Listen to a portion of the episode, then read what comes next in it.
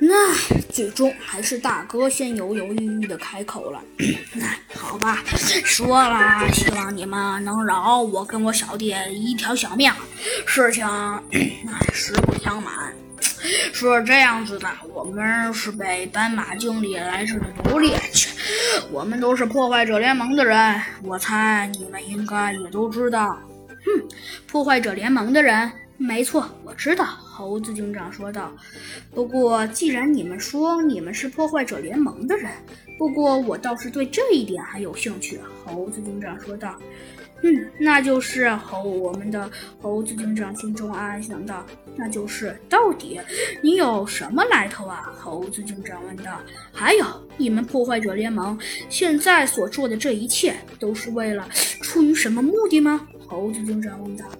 这这个大哥，可是我们大哥不让我们告诉他呀。唉，这个嘛，这个其实也并没有什么目的。只见他说道：“可是我们大哥说了，不管发生什么事儿，也不让我们把奥秘告诉你们。”嗯，告诉我吧，猴子警长装出一副假惺惺的表情说道：“切，反正告诉我，告诉你们，呃，反正呃，告诉我对你们也没有坏处嘛。”这个大大哥，我们告诉他了。唉，好吧，我们原本都是破坏者联盟的人，但是由于，但是由于，唉，实不相瞒，希望你们能饶我一条小命。呃，但是由于，但是由于一些事情，我们就被绑架来了。其实我们原本说句老实话，真的根本就不认识这只臭斑马，甚至连它是谁也不知道。呃，然后他就这只臭斑马，他就非跟我们说说必须要告诉他他是谁。唉，你说说，我们根本就不知道他是谁。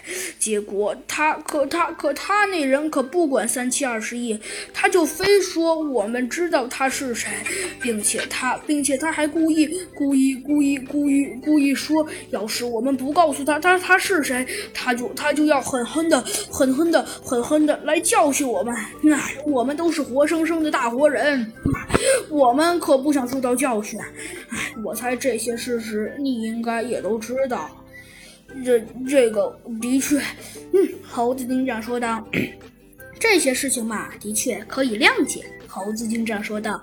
不过，虽然这些事情可以谅解。但是我还是有一点点谅解不了。猴子警长双眼看着看着看着面前的这两位，问道：“还有，我问你们最后一个问题。”